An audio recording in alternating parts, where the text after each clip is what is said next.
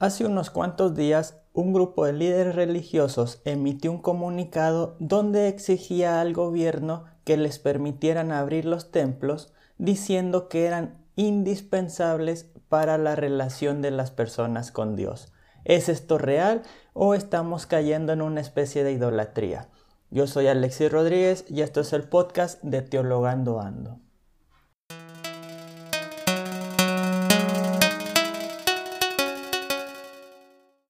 Hola amigos de Teologando Ando, gracias por volver a estar escuchando este podcast.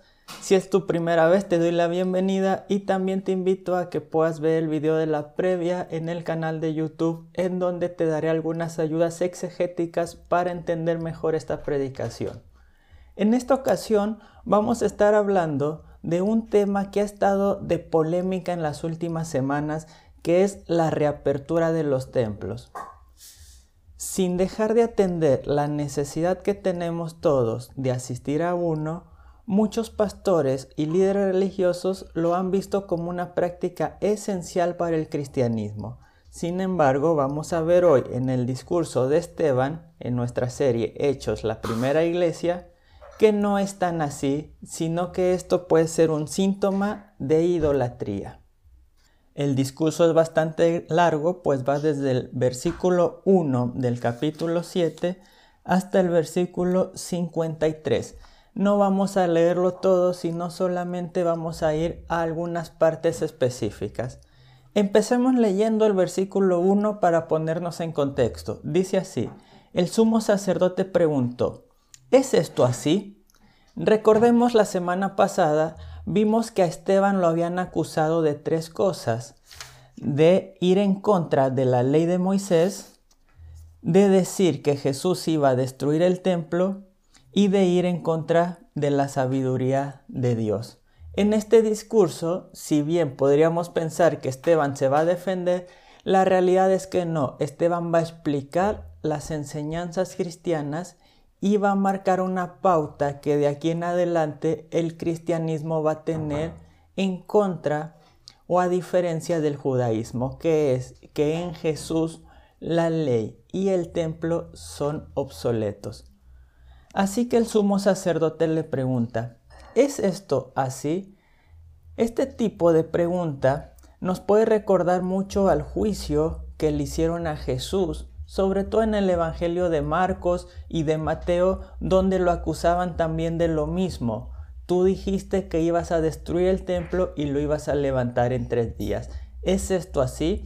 Sin embargo, la forma en que Esteban va a responder va a ser llevando a sus locutores hacia el Antiguo Testamento para mostrarles cómo los personajes importantes del Antiguo Testamento nos demuestran la falta de necesidad esencial de un lugar para adorar a Dios. Así va a mencionar por lo menos cuatro personajes importantísimos del Antiguo Testamento y dos que no lo son tanto, pero que los pone en contradicción con estos cuatro. El primero de ellos es Abraham, el padre de la fe de Israel, pero que en este momento Esteban lo va a usar para ejemplificar cómo va a ser la vida de los cristianos de ahí en adelante. Recordemos, estamos en medio del capítulo que marca la división entre la iglesia de Jerusalén y la iglesia que sale a ser misionera. En este momento, lo que va a hacer Esteban con Abraham primeramente es recalcar que Abraham recibió la revelación de Dios estando en Mesopotamia. Es decir, Dios se revela allí donde Él lo desea y no solamente en un lugar especial. También lo que hace eh, Esteban en este capítulo, versículo 5 dice, pero Dios no le dio ninguna propiedad en ella, ni siquiera un palmo de tierra, sino que le prometió que a Él le daría este país en posesión y después de a él a su descendencia, aunque aún no tenía hijos. Abraham no recibió ninguna posesión, es decir, no tenía un lugar donde establecer un templo, no tenía un lugar ni siquiera donde establecerse seguramente él de por vida, siempre fue un nómada, así como el cristianismo tiene que ser un cristianismo que está en camino, un cristianismo peregrino, que va ahí donde Dios le dice que vaya, confiando en sus promesas sin necesidad de establecerse físicamente en un lugar. Ahí donde fue Abraham fue llevado por Dios y Dios estaba con él. Después de Abraham, que algunos pensarían, bueno, Abraham murió y quedó en su tierra, pero no. Después de Abraham va a mencionar importantemente Esteban a los patriarcas y a José. Lo interesante es que los patriarcas en este lugar no toman un lugar protagonista como lo fueron siempre para el pueblo de Israel, sino que toman un lugar de enemigos de José. José aparece como el personaje importante, aquel que fue traicionado por los patriarcas, es decir, traicionado por el pueblo de Israel. A José se le va a presentar como teniendo gracia y siendo sabio. Ustedes habrán leído en el Antiguo Testamento que durante la vida de José se enfatiza muchísimo que Dios estuvo con él y se enfatiza muchísimo cómo José hallaba gracia ante los ojos de los demás. En este texto no solamente se habla de la gracia de José, sino también se habla de cómo Dios le dio sabiduría, algo que si bien queda por sentado en el Antiguo Testamento no se menciona tan literalmente como acá. ¿Por qué se menciona la gracia? el que Dios esté con él y la sabiduría. Recordemos que estas son las maneras en que el Nuevo Testamento describe a Esteban, como un personaje lleno de gracia y de sabiduría. Así que José, en el discurso de Esteban, está siendo comparado con este mismo como aquel que es traicionado por sus propios hermanos, aquel que está lleno de gracia y de sabiduría, pero más importante, como el justo que sufre, pero que este sufrimiento va a traer la salvación a todo el pueblo. Antes de que Esteban sea asesinado, Esteban está diciendo que lo va a hacer a través de la vida de José. Después de José Obviamente se cumplen los 400 años que Dios le había dicho a Abraham que iban a pasar esclavizados y maltratados en Egipto y aparece Moisés. Recordemos otra vez, en la semana pasada, una de las cosas de las cuales se le acusaban a Esteban era de estar en contra de Moisés. En este discurso, Esteban va a decir, yo no estoy en contra de Moisés, Moisés recibió la palabra de Dios. Moisés es el gobernador y salvador de Israel, pero este mismo Israel le rechazó desde el principio. Esteban va a usar historias del Antiguo Testamento, pero cuando nosotros las comparamos muchas veces no coinciden exactamente con lo que tenemos en el Antiguo Testamento. Esto es porque Esteban, si bien se basa en la Septuaginta, también se basa en algunas tradiciones extra bíblicas que estaban rondando ya en ese momento. Sobre Moisés nos habla de aquellos episodios donde Moisés, antes de ser llevado a Egipto por Dios, de ser llevado al desierto por Dios, ya intenta convertirse en el gobernador y en el rey, en el juez del pueblo de Israel. Sin embargo, el pueblo de Israel lo rechaza preguntándole, ¿quién te crees tú para ser nuestro juez y gobernador? Entonces Moisés tiene que huir al, al desierto donde Dios lo regresa como juez y salvador del pueblo. Así que Esteban no está en contra de Moisés, pero Esteban está demostrando que el pueblo de Israel siempre estuvo en contra de él. El pueblo de Israel sale de Egipto y llega al monte Sinaí, donde recibe la revelación de Dios, donde recibe la ley, a las que Esteban, por cierto, llama palabras de vida, para demostrar que no están en contra de esta. El cristianismo no está en contra del Antiguo Testamento, sino que lo viene a cumplir cumpliendo así las palabras de Jesús. Yo no he venido a derrogar la ley, yo he venido a darle cumplimiento. a darle una plenitud. ¿Qué pasa cuando Moisés recibe las palabras de vida? Entonces aparece el primer personaje que Esteban muestra como antagonista y como muestra de lo que es el pueblo de Israel, que es Aarón. Aarón aparece aquí como aquel que escucha al pueblo y le piden, el pueblo le pide que les fabrique dioses. Aquí vamos en el versículo 40. Quiero leer estos versículos porque son importantes para entender toda la finalidad del texto. Versículo 40. Y le pidieron a Aarón, fabrícanos dioses que caminen delante de nosotros, porque no sabemos qué le ha sucedido a este Moisés que nos sacó del país de Egipto.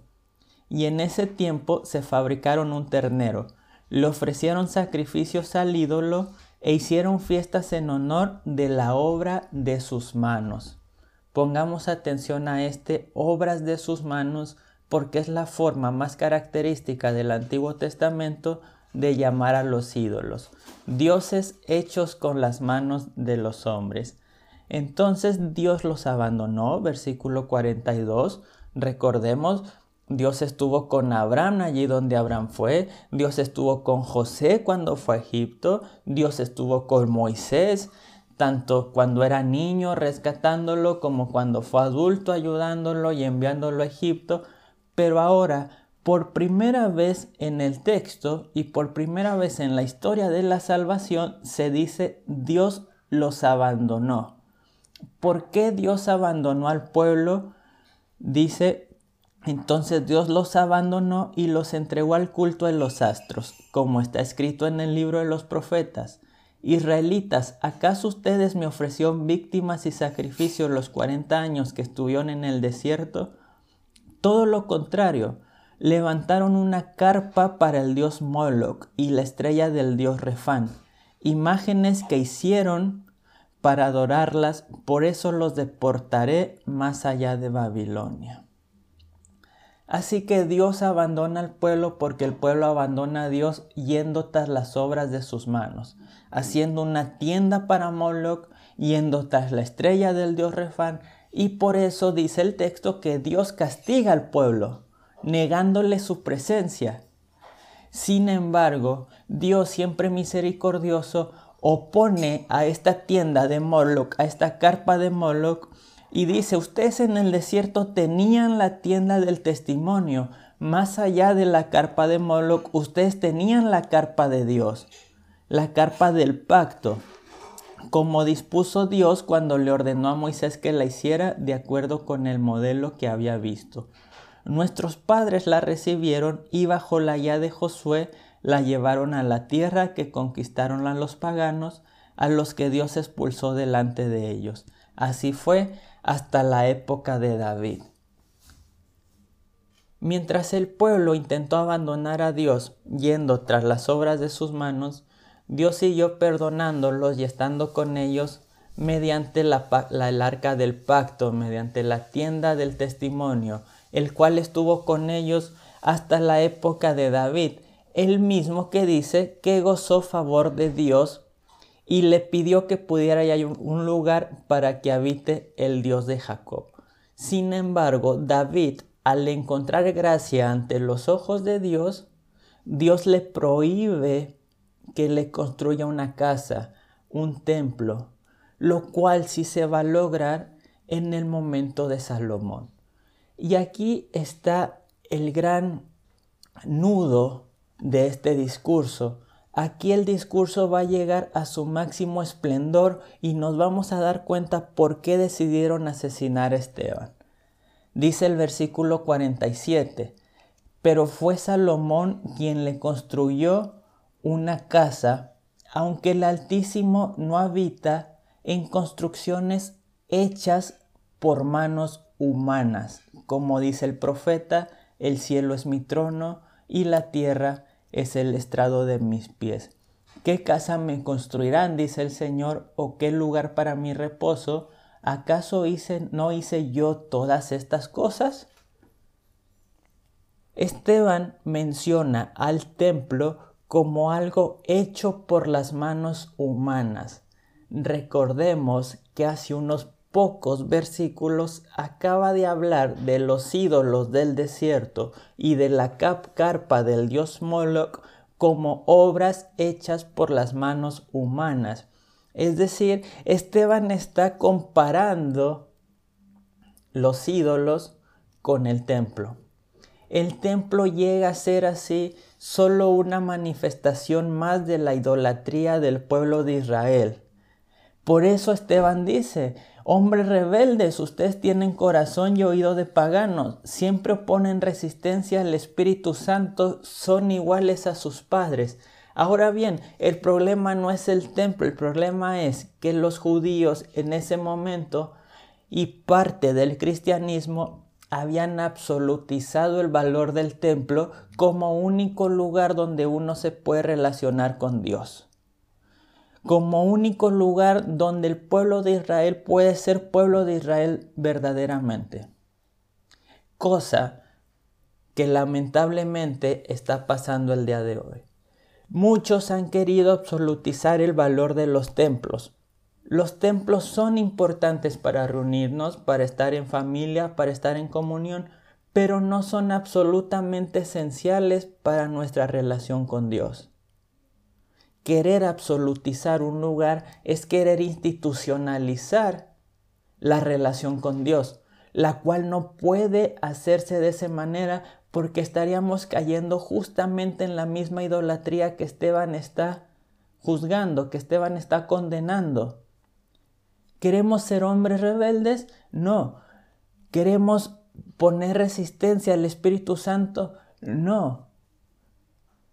Queremos buscar la manera en que en estos tiempos el Espíritu Santo está trabajando en la vida de nosotros y en la vida de los demás, aún sin la posibilidad de estar en el templo. Es más importante la relación con Dios de cada uno de nosotros y es más importante el cuidado de los más vulnerables que el hecho de tener un lugar donde reunirnos. El discurso de Esteban, largo discurso, está hecho completamente para mostrarnos que los templos no pueden ser la esencia de nuestra relación con Dios, que los templos no pueden ser la esencia del cristianismo mismo, porque hacerlo así es meter a Dios en un cuadrito y Dios no puede meterse en un lugar porque Dios está en todos lados como nos lo demostró en la vida de Abraham, en la vida de José, en la vida de Moisés y en la vida de David. Versículo 52. ¿A qué profeta no persiguieron sus padres? Ellos mataron a los que anunciaban la venida del justo, el que ahora fue traicionado y asesinado por ustedes los que recibieron la ley por intermedio de los ángeles, pero no la cumplieron. Cada uno de nosotros hemos recibido la gracia de Dios. Nuestra obligación en estos tiempos de pandemia, en estos tiempos de cuarentena, es cuidar la vida de aquellos que están puestos bajo nuestra supervisión o cuidar de aquellos que son nuestra familia en la fe, no arriesgarlos, no meterlos a un lugar mostrando así públicamente que si bien no lo decimos en palabras, en la práctica pensamos que el templo es el lugar único donde podemos relacionarnos con Dios. No es así. Tampoco en estos tiempos es el único lugar donde podemos relacionarnos con los demás, pues gracias a Dios tenemos otras maneras de hacerlo. Cuidémonos de no ser los idólatras que solo quieren tener un templo para relacionarse con Dios. Muchas gracias por haber escuchado este podcast. Los invito a visitar mi blog alexirodriguez.com, así como en seguirme en las redes sociales Teologando Ando en Instagram y en Facebook. Muchas gracias por su atención. No se olviden de ver el video en el canal de YouTube y de suscribirse tanto en el podcast como en los videos. Muchas gracias por todo. Bendiciones.